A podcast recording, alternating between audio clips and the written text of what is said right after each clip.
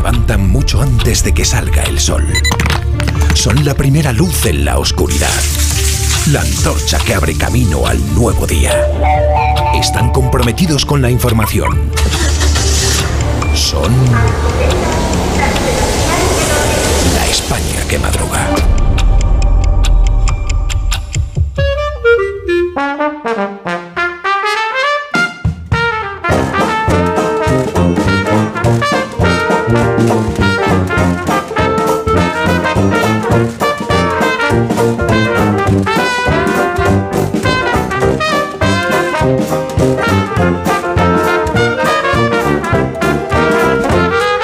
España que madruga en lunes con el profesor Rodríguez Brown. Buenos días, Carlos. Buenos días, a pesar del gobierno. ¿Ha leído usted, profesor? Muchísimo. He leído, de hecho, dos libros.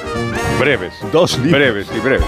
El primero es de este chico que trabajaba con nosotros, ¿te acuerdas? De Daniel Ramírez García Mina. Ah, sí. He leído, sí, tus canciones y las mías en Aguilar, muy bonito. Y después he leído otro libro también breve y valioso, espero que la comparación no le moleste a, a Dani, es de Cervantes, sí. Se llama El retablo de las maravillas, con, ¿Con ilustraciones de Begoña Summers, de la editorial Gadir. Ahora lo pongo todo en Twitter. Daniel Ramírez García Mina del Nuevo, buenos días. Espero que se quede con Cervantes, no, pero estoy muy preocupado porque este fin de semana me han escrito muchos oyentes con una frase que es: Hemos comprado tus canciones y las mías porque me encanta Alsina. Entonces digo, ¿y esos derechos a quién van? A mí, sin duda a mí. Pues hazme bizum, patrón, para mira la cuenta. No, como que te haga bizun, hazme bizun tú a mí. Rosa Belmonte, buenos días. Hola, buenos días. Buenos días, Rosa está lejos. Sí. Está Sí, lejos. estoy en Onda Cero, el Nilo. Onda Cero El Nilo, que sitio Qué más bonito, bonito. sí. Unas vistas preciosas esa emisora. buenos días, Feliz José Casillas. Buenos días, no con vistas tan bonitas como las de Rosa, y yo he leído medio libro. El, el de Dani. ¿Cervantes también. o- Sí, ah. no, el, de Dani. Solo buena literatura. despacito. Amón Rubén, buenos días. Muchos domingos me quedo sin dormir por el básquet, pero ayer me quedé sin dormir pendiente de los toros porque se ha reabierto la Plaza de México Eh, qué y bueno. había solo La 50.000 México. personas. Solo bueno. 50.000 de 50.000 posibles. Pues un minuto y hablamos Vale. de las cuestiones del Vale, día. vale. La España que madruga. Donde el Sina. En Onda Cero. Donde el Sina.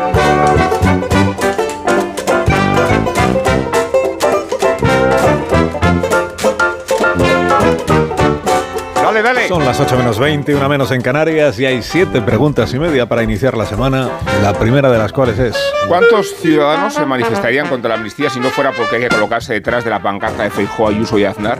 La segunda. Le conviene, le beneficia a Sánchez, por tanto, que la imagen de las movilizaciones se restrinja a la indignación del PP. La Ya que tercera. hablamos de nuestro presidente, ¿os sentís identificados en el territorio con que Sánchez identifica él mismo la discrepancia? Toda esa fachosfera lo que hace es polarizar, insultar, Ay, generar ¡Guapo! bueno, ¡Lindo! pues una desconfianza. ¡Guapo! Éramos insultar, guapo. Facho- Fachosfera no es insulto, ¿eh? Lo- aunque lo pueda parecer. No, es una. Claro que no. No es insulto. ¿eh? Además, no hay sitio, no cabemos tantos ya. Insulto. La cuarta. ¿Cuánto se ha columpiado José Coronado después de haber trascendido en el país las acusaciones de abusos que han hecho tres mujeres contra el cineasta Carlos Bermud? O sea, lo que no vale es denunciar al año ni a los dos años. La ¿Y quinta. qué fallos tiene nuestro sistema de justicia y mediático para que las denuncias tengan más eficacia en la prensa que en los juzgados? La sexta. Esquerra cree que la amnistía protege contra los delitos de terrorismo, bien, pero no salva de todo la malversación. ¿Qué hacemos? ¿Fabricamos unas enmiendas? La séptima. ¿Nos parece maravilloso el ardid con que Xavi anuncia que se marcha el año que viene para seguir en el banquillo hasta el final de temporada?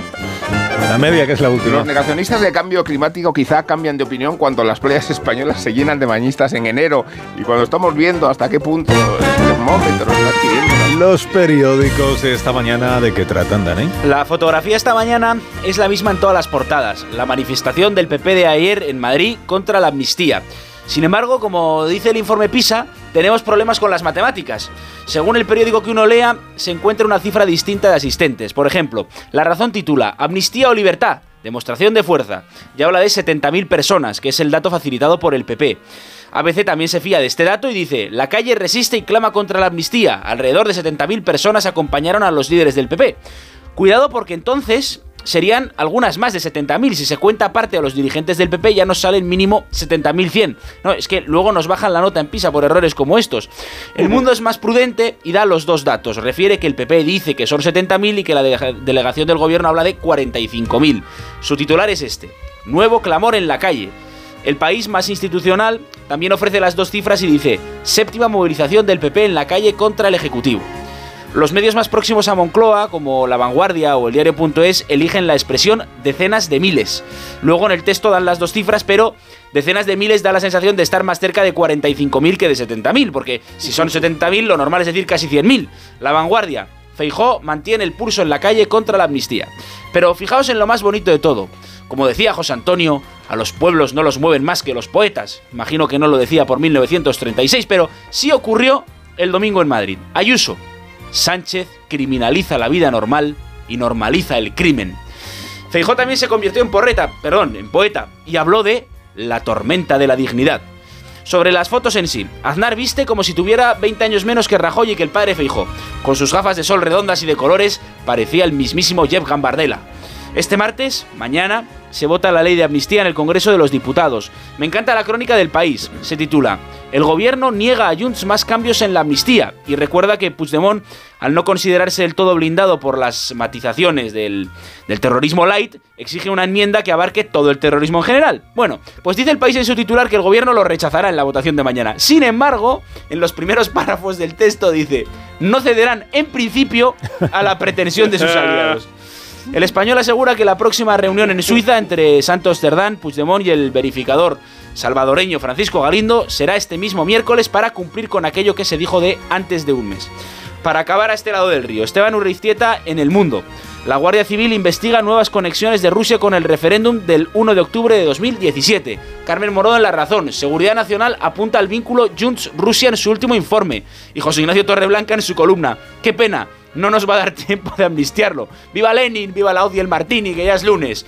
Y un texto interesante de Nacho Cardero en el Confidencial. Parece que Sánchez encuentra inestabilidad en el Congreso, pero estabilidad en el IBEX. Escribe Cardero. Sánchez deja claro quién manda en el IBEX. Los empresarios llegaron a Davos poniendo eh, como chupa de domine al Ejecutivo y salieron fumando la pipa de la paz. Saben que la legislatura es larga y sin alternativa. ¿Y qué otras corrientes has encontrado en el mar informativo de los periódicos donde la tinta y el papel se funden en esa playa que es España? Cuidado. Estado, Estado español. Los de Pamplona, desde que tenemos al alcalde de Bildu, Aupa Joseba, decimos Estado español. Elecciones en Galicia. Voy cruzando el río, sabes que te quiero, patrón. Soy el terrorista de tu amor, sin intención directa y sin violar gravemente los derechos humanos. Encuesta en ABC. El PP mantiene la mayoría absoluta en Galicia y el PSOE cae a mínimos históricos. Sin embargo, se da a Alfonso Rueda 39-40 escaños, dos o tres por encima de la absoluta. La izquierda, pese al descalabro del PSOE, estaría a esos dos o tres escaños de sumar una mayoría suficiente para gobernar. El Confidencial, precisamente, lleva una crónica de Pilar Gómez que se titula El PP encara la campaña de las gallegas con sondeos internos que amenazan la mayoría absoluta. La ley de amnistía no penaliza como se esperaba y se repensarán los actos de Rajoy por la operación Cataluña. En el diario es se cuenta que el PSOE y sus socios se disponen a citar a Rajoy para que dé explicaciones sobre la operación Cataluña en una comisión de investigación que va a quedar constituida este mes de febrero, en plena campaña. El candidato del PP, Alfonso Rueda, se está esforzando. El otro día salía corriendo en las páginas del mundo y hoy sale en las páginas del país en bicicleta. Dos últimas noticias, medidas que propone el PP. El español Feijó seguirá creando la España paralela del PP. Tras la EBAU, unificará la sanidad de sus comunidades autónomas. El Confidencial, el PP plantea al gobierno un plus económico para los jueces y fiscales en Cataluña. El Grupo Popular pide impulsar un plus salarial o ayudas a juristas fiscales letrados que eviten la desertización jurídica de la región por el acoso independentista. Yo pido un plus para el profesor por su recomendación literaria. Muchas gracias en A nombre ti, del patrón. profesor eh, Dani.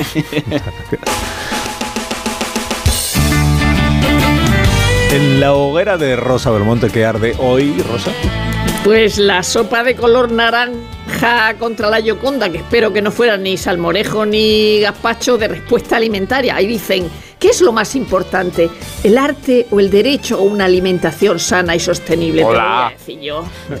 Y no las sacaron a tortazos, pusieron biombos. Lo de Bermud, según Juan Manuel de Prada, refleja el meollo más íntimo de sus películas y por elevación el repulsivo clima de promiscuidad y depravación que impera en los ambientes cinematográficos y culturetas durante décadas dominados por el establishment progresista. Que digo yo que esto con Franco no pasaba. En ABC sacan el diccionario del léxico juvenil en España que ha hecho María Luisa Regueiro. Regueiro creo que es, sí. 20 años analizando el proceso ha estado. Hay arcaísmos como piltra y anglicismos como cringe, que repelús, crash, que flechazo o, espérate esta, bat factor, que es factor murciélago. O sea, cuando una joven fea va con una guapa. En la vanguardia nos dicen que el paracetamol no se toma ni con manzana ni con pera. Hace más efecto en ayunas y menos si se toma con alimentos ricos en hidratos o en pepsina como la manzana o la pera. La absorción del hierro se favorece con fruta y verdura con vitamina C y se entorpece con lácteos. Esto es la guía del Consejo Nacional de Colegios Farmacéuticos de España. ¿Y por qué no lo ponen en los prospectos? Eh, Carolina Casiraghi se separa de Dimitri Rasan. Eso significa que ya no son consuelas Carol Bouquet y Carolina de Mónaco. En La Vanguardia, lo ha hablado Marta de ello, el Cristo sevillano y el efecto Streisand. El cartel de Salustiano García para la Semana Santa que representa a un Jesús joven y de ello provoca odios y adhesiones por igual. Los modelos han sido su hermano y su hijo, pero le han acusado de sexualizado, amanerado y depilado con láser, o que parece un cartel de propaganda LGTBI. Y bueno, habréis visto por todos lados la foto de la porta en el vestuario. ¿No os parece que cuanto peor va el Barça, más gordo se pone?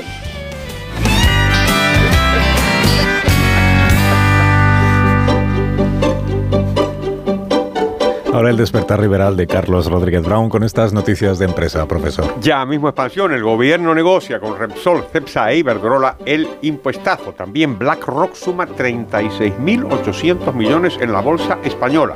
Empieza una buena serie de Ricardo Lucas sobre alternativas no intervencionistas. Esta cuestión de critica la idea de que hay que reducir la jornada laboral sin distinción de sectores. Está muy bien estos cinco días. Stellantis urge más ayuda. Esto, esto está mal. No hay que ayudar a determinadas empresas, sino a todas, bajando los impuestos. Más, los Ruiz Mateos vuelven al banquillo por el fraude en Nueva Rumasa. El economista, el alquiler ahoga a los inquilinos. Ya se lleva el 40% del sueldo en Barcelona y Palma. Pues claro, pues las medidas intervencionistas. Hablando de intervencionismo, el gobierno descarta, descarta intervenir en Alcoa en este momento, ojo, en este momento. Y éxito rotundo de Fitur. Hablando de turismo, vamos a la prensa económica internacional. ¿Te ha gustado esto? Muchísimo. Aquí está realmente muy bien. Fíjate, la columna Lex del Financial Times habla de lo que acaba de comentar Rubén, que es cómo está cambiando la estrategia de los grupos turistas precisamente con el, con el cambio climático. El Wall Street Journal, noticia que venimos anticipando en realidad hace dos años. Finalmente se ha dado orden de liquidación de Evergrande, la famosa empresa esta inmobiliaria china. Y después hay una entrevista con Javier Milei. que dice que sí, que efectivamente prometió una revolución del libre mercado y dice que la está cumpliendo y que no hay plan ¿Y la viñeta económica de hoy cuál es, profesor? Buenísima, nieto en ABC. En la escena de un atraco, un inspector de la policía explica. Los ladrones se aseguraron de que nadie los vería entrar ni salir. Aprovechando los problemas de los españoles con las matemáticas, bloquearon los extremos de la calle con ecuaciones de segundo grado. En Opel saben lo que te conviene para tu trabajo, por eso hay un modelo Opel que está pensado para tu negocio. También saben que nos interesa estar al tanto de las noticias deportivas que nos traen la gama Opel y Félix José Casillas. Planta cara, mantiene el pulso, resiste la presión. El Girona aparece un lunes más como líder en una nueva demostración de fuerza, superada también la enmienda del Celta y antes de la normalización de la liga que va a llegar esta semana con los partidos que fueron aplazados por la Supercopa. El jueves ya tendremos igualdad real a partidos para los 20 equipos. Será entonces cuando se fijen las posiciones, aunque el primer objetivo de los de Mitchell, viajar por Europa la temporada que viene, parece controlado, porque el quinto clasificado está a 13 puntos y a 19 el sexto, puesto que ocupa la Real Sociedad, más centrada ahora en la Copa y en asediar París, el rival en la Champions. Solo el Atlético de Madrid, de los opositores que jugaron en domingo, logró la victoria. Sigue el equipo de Simeone gustándose ante su gente en la plaza del Metropolitano y superó sin apuros al Valencia por 2 a 0. No pudo el Atleti marcar un gol como tampoco el Cádiz, no fue carnaval el debut en el banquillo del Longaniza Pellegrino. Se cantaron goles, tus canciones y las mías, porque Sevilla y Osasuna empataron a un gol.